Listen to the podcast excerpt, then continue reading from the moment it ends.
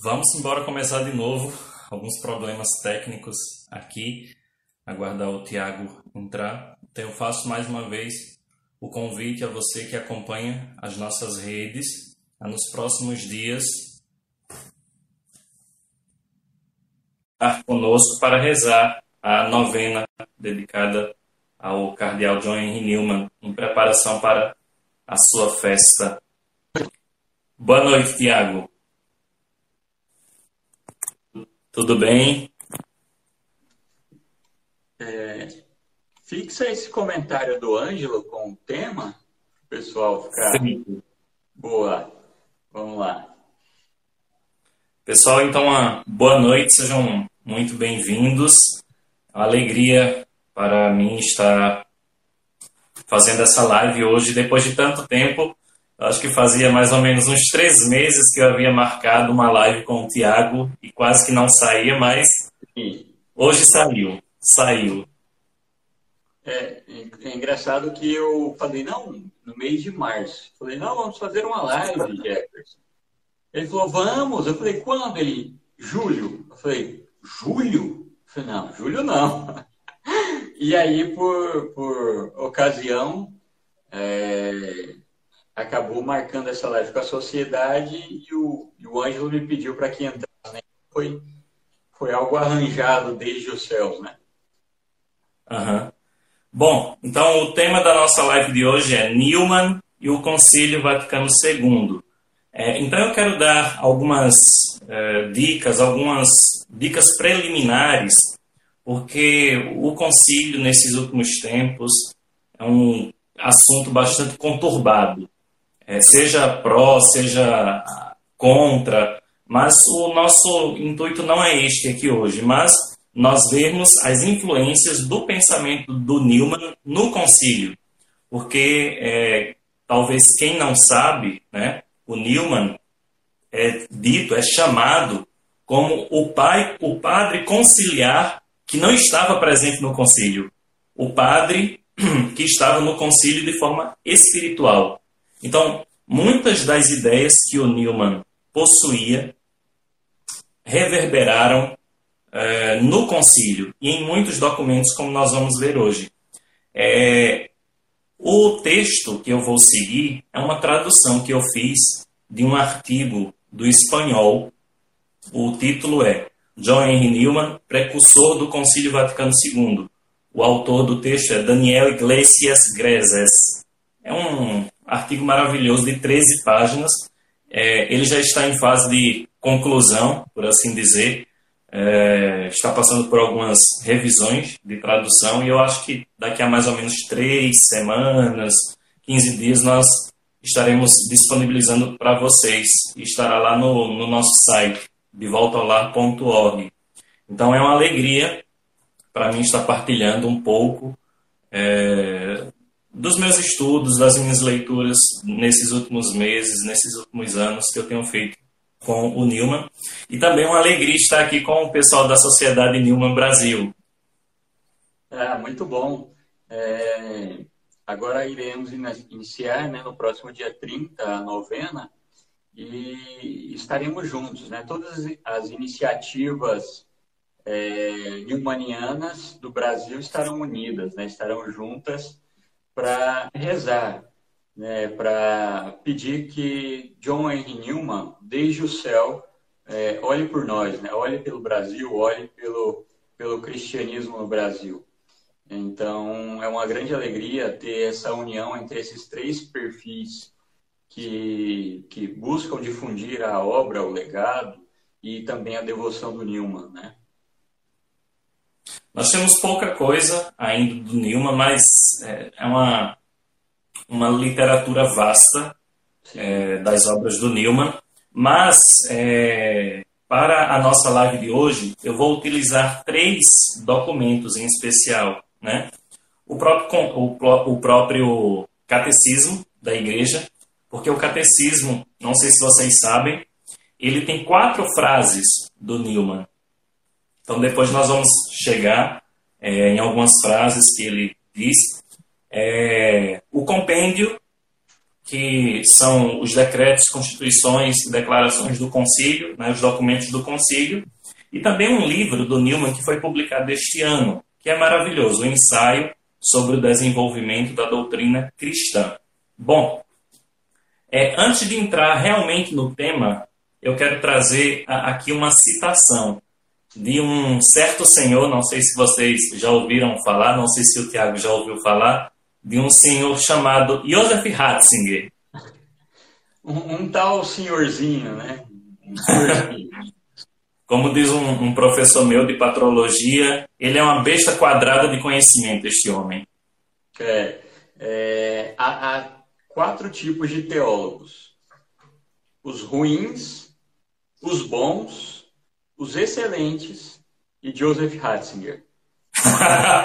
Boa! É, uma recomendação que eu faço aqui também é o seguinte: lá na nossa plataforma de voltaolar.org é, tem uma parte só sobre o Newman.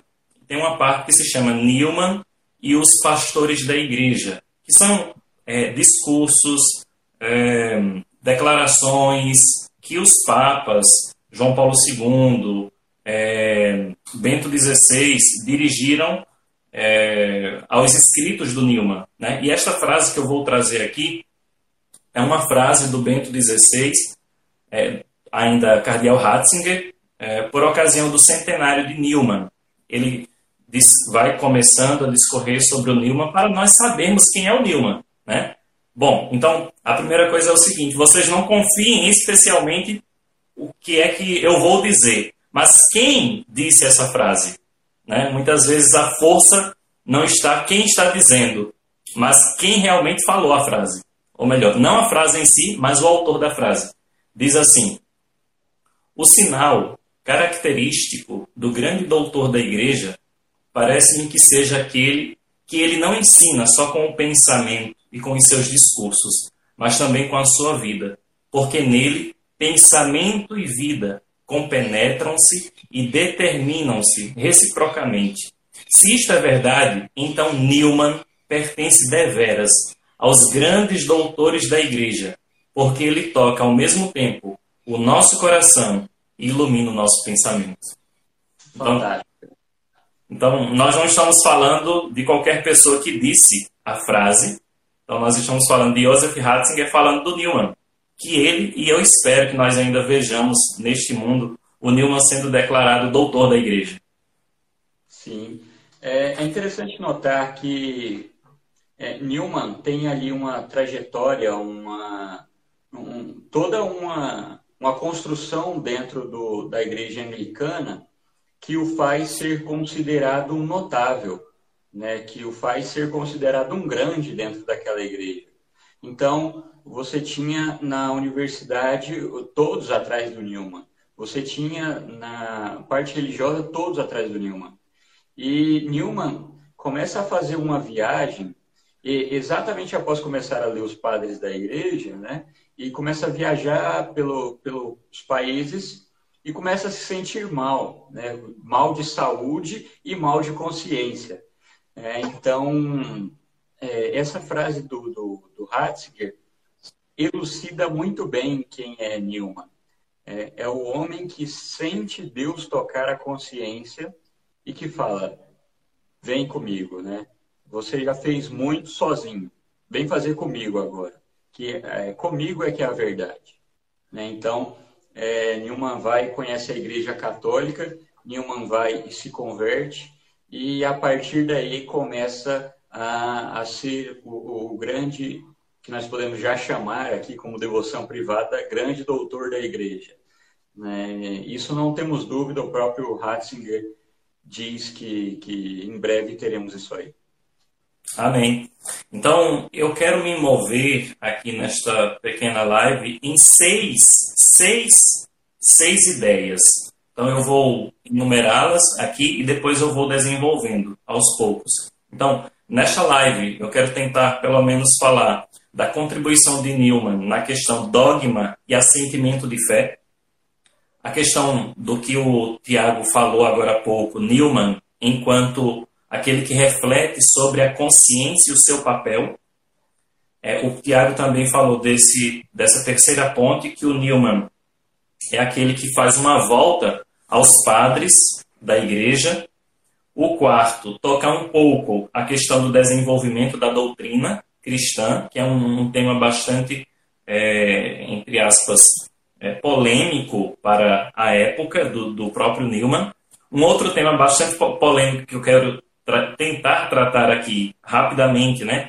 É o Newman e a sua relação com o ecumenismo, já que o concílio ele tem um decreto é, a, a, respeito da, da, da, relação entre católicos e não católicos, a Unitatio ad Integratio, e por fim, tratar um pouco do tema do laicato, os leigos na igreja, que também o concílio tratou deste tema num outro documento. Então, vamos embora começar pelo primeiro tema. Vamos Tiago, quer fazer uma consideração? Não, vamos lá. Qual, vamos, expõe o primeiro tema e a gente comenta. Ok. O primeiro tema é dogma e assentimento de fé. Eu separei algumas anotações aqui e aos poucos eu vou comentando, né? Aos meus 15 anos, diz o Nilma no Apologia Pro Vita Sua, no outono de 1816, uma grande mudança ocorreu em meu pensamento.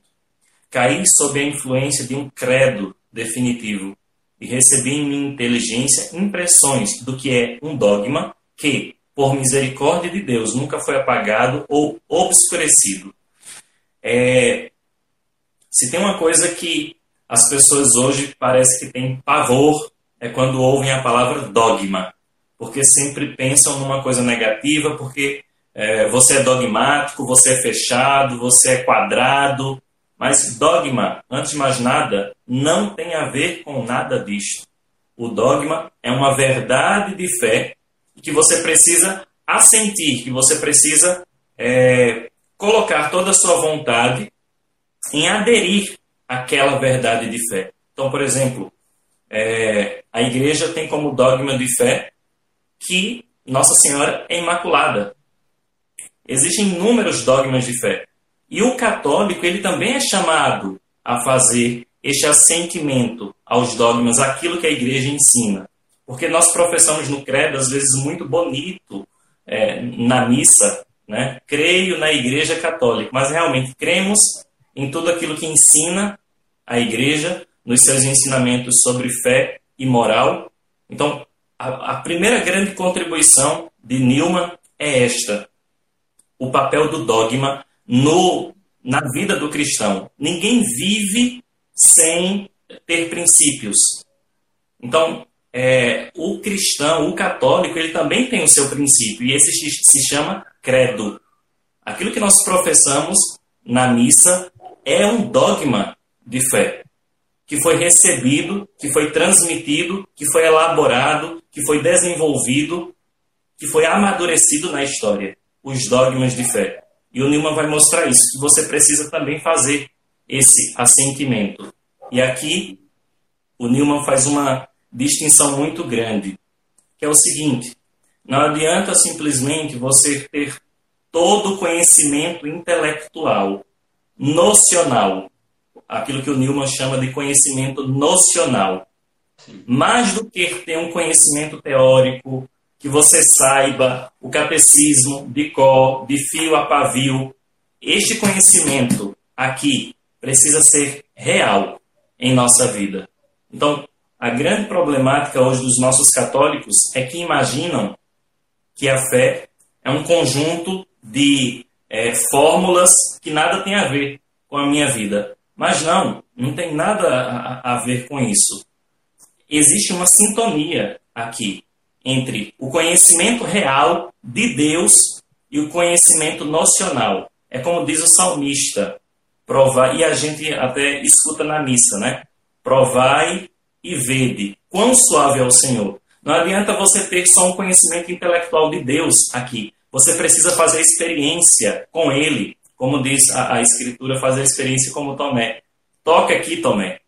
É como aquilo que Jesus disse: Vinde vede, vinde me conhecer, vinde ver quem sou. É. Tiago, se eu falar demais, interrompe. Tá. Interessante que no livro que você citou, o Apologia é, Provita Sua, é, Newman trata exatamente disso. Né? Ele fala exatamente dessa conhecer e sentir. Para alguns é, é necessário conhecer, conhecer, conhecer. Mas há momentos que a nossa emoção fala mais alto. E aí é que entra o sentir. Né? Eu sei, eu me sinto membro dessa comunidade, eu me sinto filho de Deus, eu me sinto inserido nisso. Porque às vezes a gente sabe, mas não põe em prática. Então esse sentir ajuda a pôr em prática. Né? É, quanto à figura do dogma, é interessante notar que tudo o que a igreja prega, tudo o que os, os discípulos falaram, é, é, sinal claro que é, da revelação. Né? Até o último discípulo é, morrer é a revelação divina agindo. Então, é, é interessante notar isso, que todos os dogmas que a igreja aprova e diz, ok, isso aqui nós, nós damos fé, são coisas que o próprio Cristo falou, são coisas que os próprios discípulos viveram e ensinaram aos seus. Então, você tinha lá os seus, os, os discípulos dos discípulos. Né? Então, é, é, quando a gente entra na era da patrística. Então, pegava o conteúdo que Cristo tinha dado e passava a esses, e esses passavam aos outros. E olha que beleza é a igreja. Né? E isso acontece até hoje, né?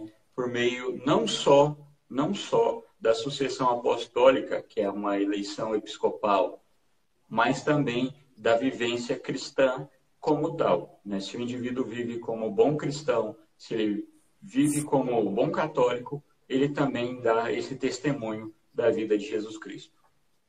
Eu vou só acrescentar uma outra coisa que é bastante interessante, né? que é até mesmo uma ideia do próprio Ratzinger, quando ele era prefeito da Congregação Doutrina da Fé, onde ele diz assim, numa reflexão a respeito do dogma. O dogma não é algo que nos prende, nos coloca uma, uma camisa de forças, como se o teólogo não pudesse pensar para além daquilo que a igreja diz. Não, na verdade não é isto. O dogma nada mais é, ele faz uma comparação muito interessante, que os trilhos de um trem que levam o trem na direção correta. O trem ele não vai ficar enfurecido dele, dele ter os trilhos, porque são os trilhos que lhe permitem trilhar por um caminho certo para que ele não caia no barranco. Então, os dogmas nos protegem de nós irmos extrapolarmos a fé.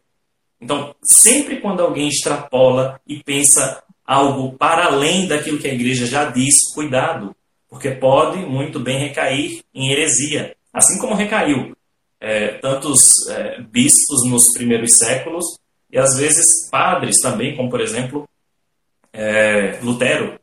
Então, o dogma não nos prende, mas antes de mais nada nos dá uma direção correta no que nós devemos crer. Então, tem uma parte aqui do catecismo muito interessante que reflete este pensamento do Newman, porque diz assim: não cremos em fórmulas, mas na, nas realidades que elas expressam e que a fé nos permitem tocar. É o número 170 do catecismo. Repito, não cremos em fórmulas, mas nas realidades que elas expressam e que a fé nos permitem tocar. Então, a fórmula que nós temos ali no, no credo não é simplesmente uma camisa de força, pronto, acabou. Não, mas nós também precisamos fazer a experiência daquilo que nós cremos. Por isso é interessantíssimo que o catecismo ele é dividido em quatro partes. E a primeira parte é o credo, aquilo que nós devemos crer. Mas não basta ter este conhecimento só no intelecto. Este conhecimento da fé precisa ser celebrado. Então, aqui entra a, a segunda parte do catecismo, o, a celebração da fé. Então, eu acho que já deu para entender né, é, este primeiro ponto, que é, vamos dizer assim, o Concílio Vaticano II é, permanece na mesma doutrina e o Concílio Vaticano I. É, porque o Concílio Vaticano I vamos dizer assim, dá uma é, sublinha, é, destaca ainda mais que é na pessoa de Cristo que está toda a plenitude e é preciso uma adesão à sua pessoa, a pessoa de Cristo. Por isso que o Bento XVI dizia que o cristianismo não é uma filosofia, o cristianismo é um encontro com uma pessoa. Sim, sim. Uh, quando a gente se encontra justamente com essa pessoa, há uma metanoia, né? uma mudança de pensamento, uma mudança de caminho. Então é, é só pensar nisso. Quando encontramos com o Cristo, é, há uma diferença aí. É, os críticos do Concílio Vaticano II têm que se atentar que, ah, nós defendemos o Concílio de Trento, São Tomás de Aquino. Peraí. O que, que o Concílio Vaticano II fez? O único que a igreja deve tomar como ensinador é São Tomás de Aquino. Então, ela, ela dá esse privilégio a São Tomás de Aquino. Por quê? Porque ele é quem veio. É, eu ouvi esses dias para trás uma história da vida de São Tomás que, era, que é interessante. É, um frei viu que ele se levantava antes do horário previsto, né, ele era dominicano, e ia para a capela. Quando batia o sino, ele voltava para o quarto e saía junto com os outros, para parecer que ele tinha levantado junto com os outros. E aí um dia esse frei foi atrás dele e viu ele em êxtase. Né? Então, São Tomás de Aquino, que era gordinho, estava a dois palmos do chão, vamos dizer assim. E interessante que esse frei o procurou, procurou depois, chama-se Frei Domingos, e disse: é, Frei Tomás, por que, que o senhor, desde aquele dia, nunca mais escreveu? E ele disse: Porque quando eu me encontrei com a pessoa de Jesus Cristo, eu senti que os meus escritos eram nada. Então, quando você se encontra com a pessoa de Jesus Cristo, é, tudo que você tem em mente, tudo se torna nada. E Jesus nos adverte: ai daquele que escandalizar-se com o filho do homem. Então é ter esse coração sempre aberto né, aos ensinamentos e ao que se pode acontecer é, advindo deste encontro com Cristo. E aqui, para encerrar, vamos dizer assim, essa primeira parte, eu tomo uma parte da Dei Verbum, capítulo é, número 2. Diz assim: No entanto, o conteúdo profundo da verdade, seja a respeito de Deus, seja da salvação do homem, se nos manifesta por meio dessa revelação em Cristo, que é ao mesmo tempo mediador e plenitude de toda a revelação. Então, esse assentimento que nós fazemos não somente a fórmulas dogmáticas, a fórmulas doutrinárias, mas aquilo que elas indicam, aquilo que elas significam. Então, eu acho que esse primeiro tema já encerra por aqui. é, um segundo tema bastante interessante e que o, o concílio retomou é, é, o tema da consciência. E a frase do Newman, fantástica, diz assim: A consciência é um guia pessoal e a utilizo porque preciso usar a mim mesmo Sou tão incapaz de pensar com uma mente que não seja a minha, quanto de respirar com os pulmões de outra. A consciência está mais perto de mim do que qualquer outro conhecimento. E é interessante porque o concílio na Gaudium et Spes diz o seguinte, que a consciência é o núcleo, catecismo da Igreja Católica citando o concílio na é, Gaudium et Spes, número 16. Diz assim: Na intimidade da consciência, o homem descobre uma lei. Ele não a dá a si mesmo, mas a ela deve obedecer, chamando-o sempre a amar e a fazer o bem e evitar o mal. No momento oportuno, a voz desta lei ressoa no íntimo do seu coração.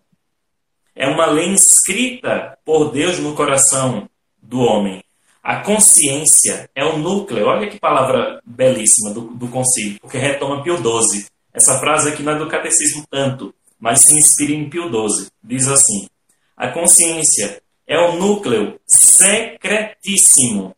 E o catecismo e o concílio vai usar uma outra frase belíssima, uma expressão. A consciência é o sacrário do homem. O que é o sacrário? Para quem não sabe, é onde fica Jesus na Eucaristia onde as hóstias consagradas ficam ali para ser é, sinal de que Jesus está vivo ali. E o catecismo diz: a consciência é o núcleo secretíssimo e o sacrário do homem, onde, onde ele está sozinho com Deus e onde ressoa sua voz. É, é engraçado notar que a partir da consciência é que nós temos a grande mudança. É, nós temos isso com o Newman, nós temos isso com o bom ladrão na cruz, né, que ao ver o sofrimento daquele homem, ao ver que aquele homem sofria injustamente, toca a sua consciência, repreende o outro ladrão e fala: Nós estamos aqui porque merecemos. Ele não. Isso é o toque na consciência. É, esse, esse é a, a questão que, que, Newman vem trazer. Né? Ele mesmo diz: busquei subir a torre mais alta para ouvir a Deus. É, essa torre mais alta não, não é que ele subiu numa torre, mas é porque ele subiu nos grandes níveis do, do da, da, da sua religião. E Deus falou: desce. Não é aí que está o meu povo. Veio para os que eram seus, e os seus não o receberam. Né? E a gente lembra daquela parábola que, que teve lá o, a, a grande festa e que os convidados não foram. E quem foi chamado? Os que estavam no meio do caminho. Os que eram esmoleiros, os coxos, os paralíticos, toda essa gente. E ao chegar nesse banquete, nessa festa, ali tiveram, dentro da parábola, é claro, um toque na sua consciência, assim como teve John Henry Newman. Ao chegar eh, na sua doença, na sua, na sua busca pelo, pelo Cristo, tem um toque na sua consciência e fala: Espera, desce de todos esses cargos. Não é aí que eu estou. E ele tanto diz: quando eu era anglicano, a minha vida era nobre e a minha religião, eu não me importava. Hoje eu não me importo com a minha vida. Entretanto, a minha religião é muito nobre. Né? Então, esse toque na consciência que, que, que Cristo faz, não foi eu que vos escolhi, não, não foste vós que me escolhestes, mas eu antes, antes da fundação do mundo, vos escolhi. Então, é, é interessante porque este tema, no nosso cotidiano, precisa estar muito presente, que é a formação da consciência. Uma consciência bem formada, reta, ela sempre é, será conduzida à luz da verdade. Então, é, a, a, como é que se dá essa formação da consciência? Nós podemos enxergar muito isso na vida do Newman, né? um amor intenso pela palavra, né? É, um amor intenso à vida de oração, um amor intenso à vivência é, das virtudes. Então, a consciência vai sendo formada assim. E no final, o que precisamos dizer é como Newman: conduze-me, luz divina, conduze-me. Então, uma consciência reta, bem formada, ela sempre será conduzida para a plenitude da verdade que é Deus. Sim. Terceiro ponto, que é muito importante e que foi, vamos dizer assim, o fator é, X, por assim dizer, da conversão, o, fa o fator Z da conversão do Newman, que foram os padres da igreja. E aqui eu, eu tenho que abrir um espaço muito é, interessante para falar um pouco do, do apostolado do cardeal Newman, né? que a grande maioria dos ex-protestantes eles se convertem a partir do estudo dos padres da igreja. E este tema dos padres da igreja não é novo. Ele foi, vamos dizer assim, entre aspas, redescoberto com muitos teólogos é, dentro do Concílio Vaticano II, como por exemplo Jean Danelou, Jean, Jean Yves Congar, Henri de Lubac e tantos outros que fizeram uma volta às origens, por assim dizer, como eles chamavam, é, um ressurgimento, uma, uma volta às fontes. Então, o estudo dos padres da igreja foi funda fundamental para a conversão do Newman e teve uma grande preponderância dentro do concílio. É interessante notar o seguinte, que este catecismozinho aqui, catecismozinho de 800 páginas, né? Ele, ele é recheado de citações dos padres da igreja, sejam os latinos, sejam os gregos. Ele é muito mais amplo em citações do que, do que os catecismos anteriores, que muitos deles se limitaram muito a, a Agostinho, como por exemplo, né? Mas é, o estudo dos padres da igreja é essencial para nós católicos, é essencial para vermos as raízes da nossa fé. Sim, é, é nós vemos nos padres da igreja é, a estruturação da fé católica. É, nós tínhamos já a igreja fundada por Jesus Cristo e dada a missão a Pedro de ser o primeiro Papa. Só que isso era uma missão que, que Cristo deu aos apóstolos de ir de pregar a todo mundo o evangelho. Eles foram, pregaram, converteram ali grande parte, mas após a conversão começam a surgir as dúvidas. Ah, mas e tal coisa? E tal coisa? E aí entra o papel dos padres da igreja, da patrística.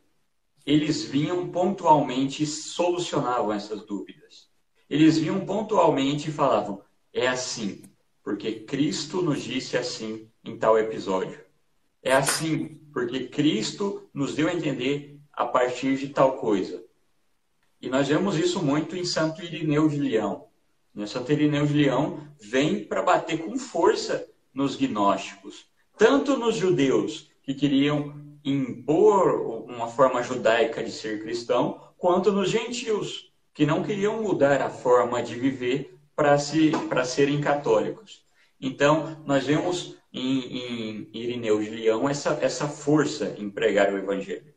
E é interessante notar que todos os grandes erros da modernidade e pós-modernidades estão sendo corrigidos constantemente na patrística. Então, quando a gente perde esse elo com a patrística, a gente cai no erro antigo, num erro já refutado. É como se eu voltasse num erro e falasse, ele está certo. Só que eu não li o jornal que falava que o erro está errado. Né? Então, esse jornal justamente é a patrística. E dentro dele, é claro que há pessoas que se tornaram santas e pessoas que foram, escreveram grandes coisas e, e debandaram, né? como o Tanciano, o sírio, né? que era discípulo de são Gregório, se eu não me engano. Quando São Gregório morreu, não, era São Gregório, esqueci o nome. Ele, ele começou a pregar heresias. Ele começou a falar que quem bebe vinho é, não pode comungar, quem tem relação com a esposa está fornicando com o, o demônio. Então, nós vemos que, apesar de tudo isso, mesmo aqueles homens que Deus escolheu para pregar a sua palavra eram falhos. Né? Então, é, independente de quem pregou, o que importa é o que foi pregado. Isso é verdade. É, e converteu tantos como Johnny Newman e como é, um moderno que é o Scott Hahn. Né? Uhum.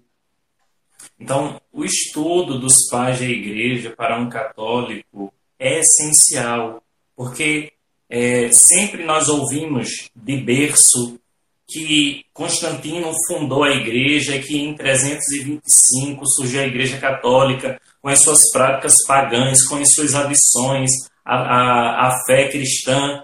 Mas, gente, vamos pegar os três primeiros séculos. Não precisa nem pegar a partir de Agostinho, não.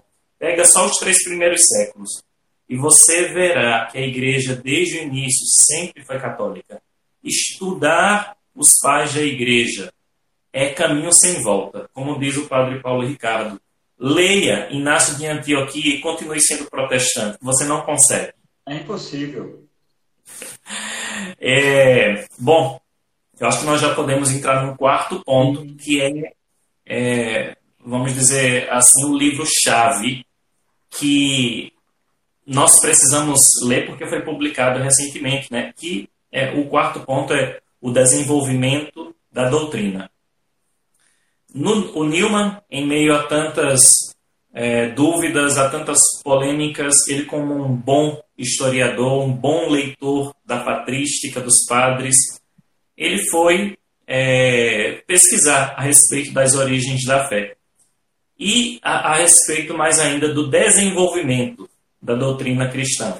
E ele começou a perceber uma coisa ali, que é, todas as ideias cristãs elas foram crescendo no, no, no decorrer do tempo, é, mas a, sub, a substância per, permaneceu a mesma, né? Então, é, só para nós, é, vamos dizer assim, a título de curiosidade, né?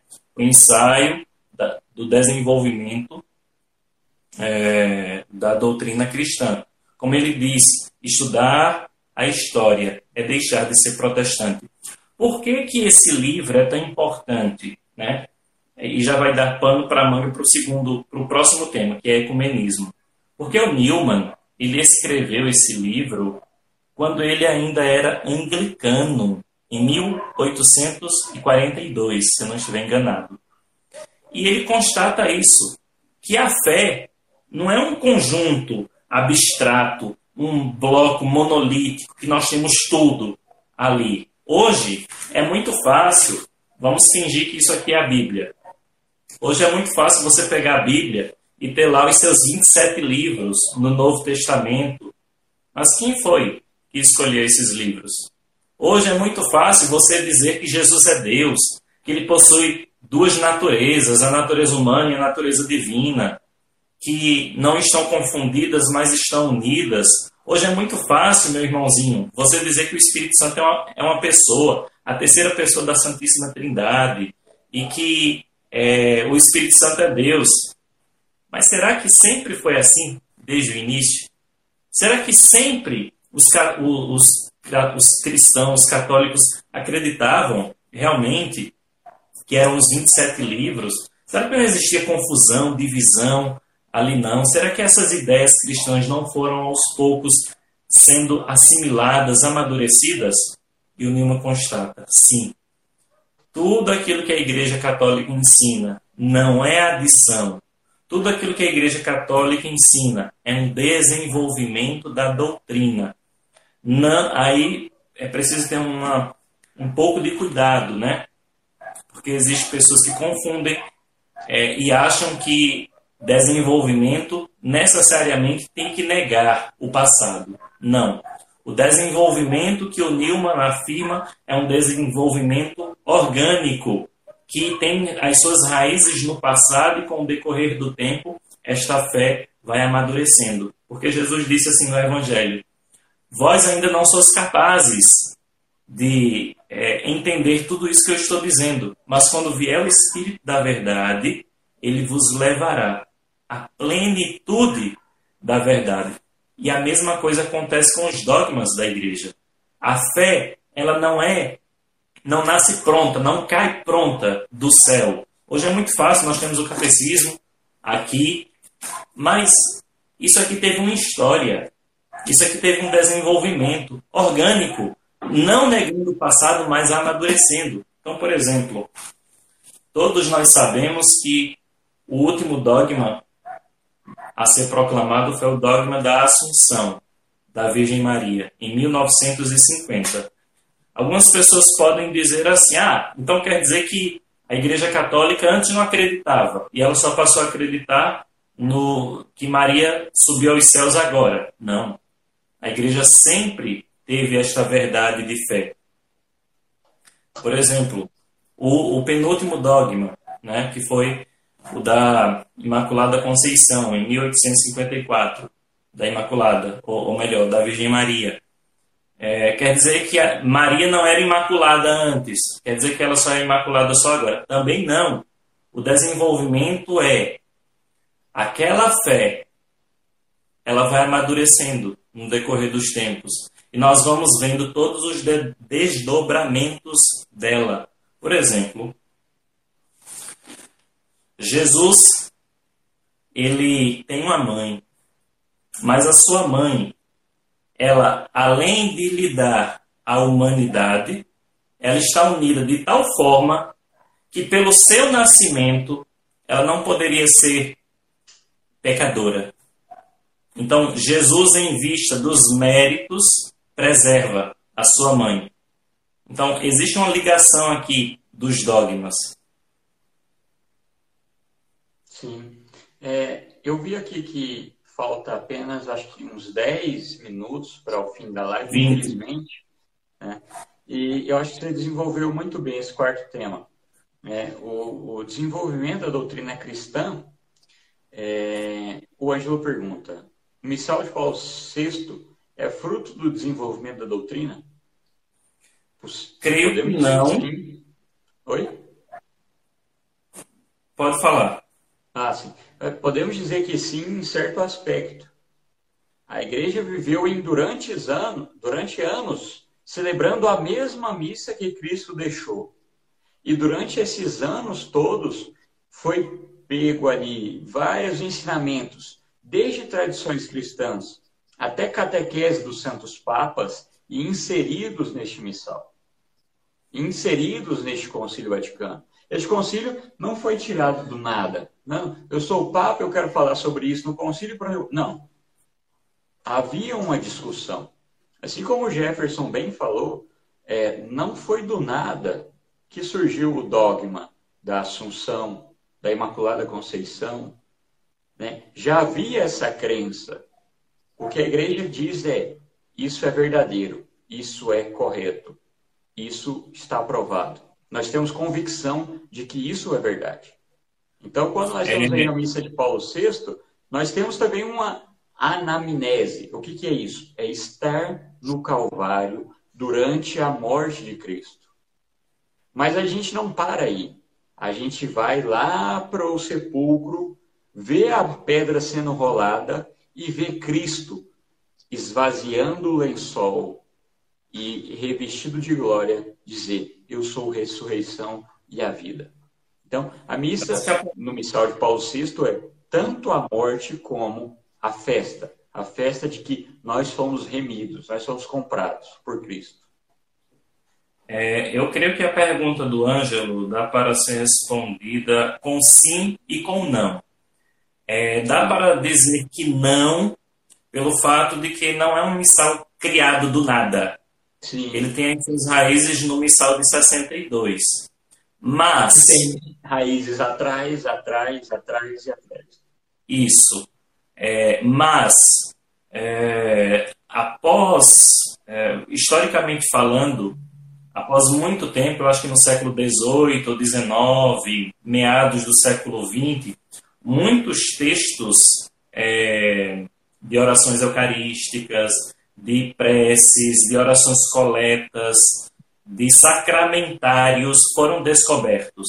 Então, o missal de Paulo VI, de certa forma, pega um pouco dessas é, orações que não estavam disponíveis na época de São Pio V, por exemplo, em série. É interessante perceber que este ano, no mês de março, se não estiver enganado, é, houve um, dois, dois documentos que ampliaram o uso, é, adicionaram é, prefácios, alguns prefácios muito bonitos, muito bonitos mesmo, sobre a Eucaristia, por exemplo. Então, eu acho que dá para ser respondida com sim e com não. Vamos para o próximo tema, senão a gente não termina. Pode, pode falar, É, um, um, uma coisa rápida sobre o próximo tema é que ecumenismo quer dizer universal, quer dizer que abrange tudo. Não quer dizer que aceita tudo. Não quer dizer que quer tudo. Quer dizer que é universal, que aquilo que é ecumênico ressoa em todo o universo.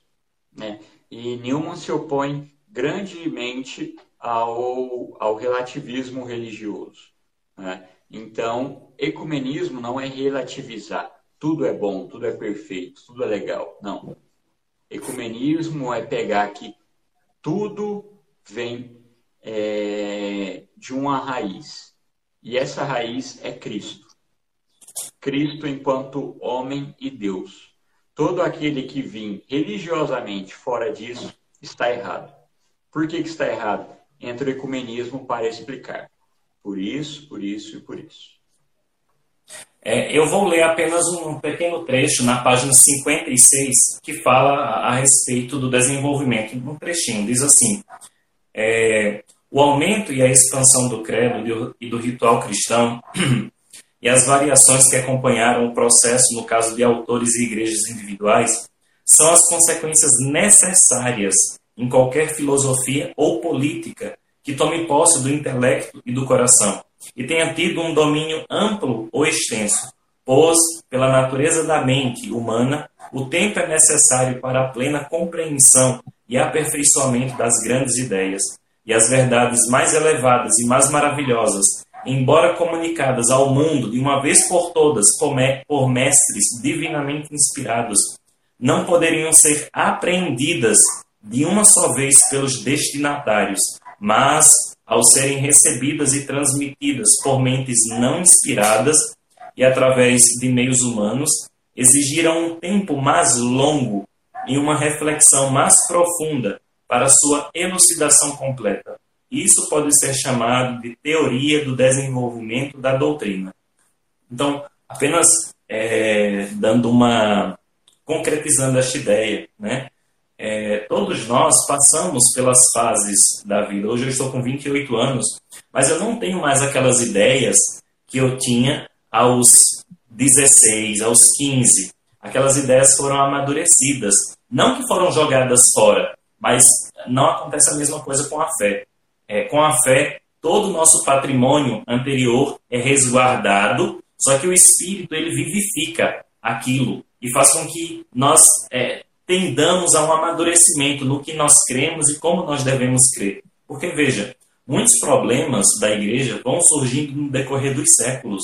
Por exemplo, esta questão de é, métodos anticoncepcionais. Para um cristão do primeiro século, ele não ia pensar em nada disso. Isso é um problema do século XXI.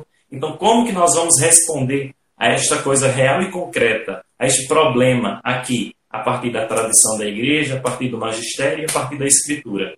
Esta é a teoria do desenvolvimento da doutrina cristã. Vamos para o próximo tema. Tem mais um? Vamos lá. É, tem mais dois, dois, uh. que é o ecumenismo, né? É, e aqui eu já quero introduzir com uma frase o da unidade. Qual? Porque o do ecumenismo eu falei agora. Promoção do laicato. Ah, laicato, tá. É, eu quero começar essa parte do, do ecumenismo com uma frase do, da Unitatis Redintegratio. É um documento maravilhoso, vale muito a pena nós lermos, é um decreto. Diz assim: nem se passe por alto de que tudo que a graça do Espírito realiza nas mãos, nos irmãos separados, pode também contribuir para a nossa edificação. É, é, é muito comum, infelizmente, em, em rede social, ter aqueles ataques aos nossos irmãos separados e achar que o Espírito Santo não pode suscitar nada de bom lá. Tomemos cuidado. E o Tiago saiu, vou esperar ele voltar. Mas é, nós podemos sim fazer uma segunda parte, é, Ângelo. Mas vamos lá, enquanto o, Tiago não volta. É, deixa eu mandar o convite aqui para ele.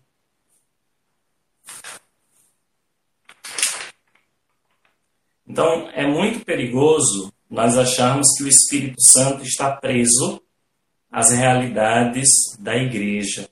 Porque, como diz a palavra, o Espírito sopra onde quer. A plenitude da verdade nós entendemos como católicos. Está na Santa Igreja Católica. A plenitude da verdade. Todos os meios salvíficos estão aqui. Mas o Espírito também pode soprar onde ele bem entender e como ele bem quiser.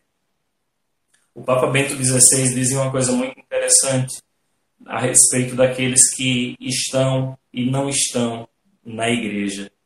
Ele dizia que é, é preciso nós ampliarmos o horizonte e não acharmos que a fé, a, a, a fé, ela é simplesmente. Não, o Ângelo não. O Tiago não voltou. Mas, voltando, né, o que eu estava dizendo. É, o Bento XVI dizia o seguinte: que é preciso nós. Chegou.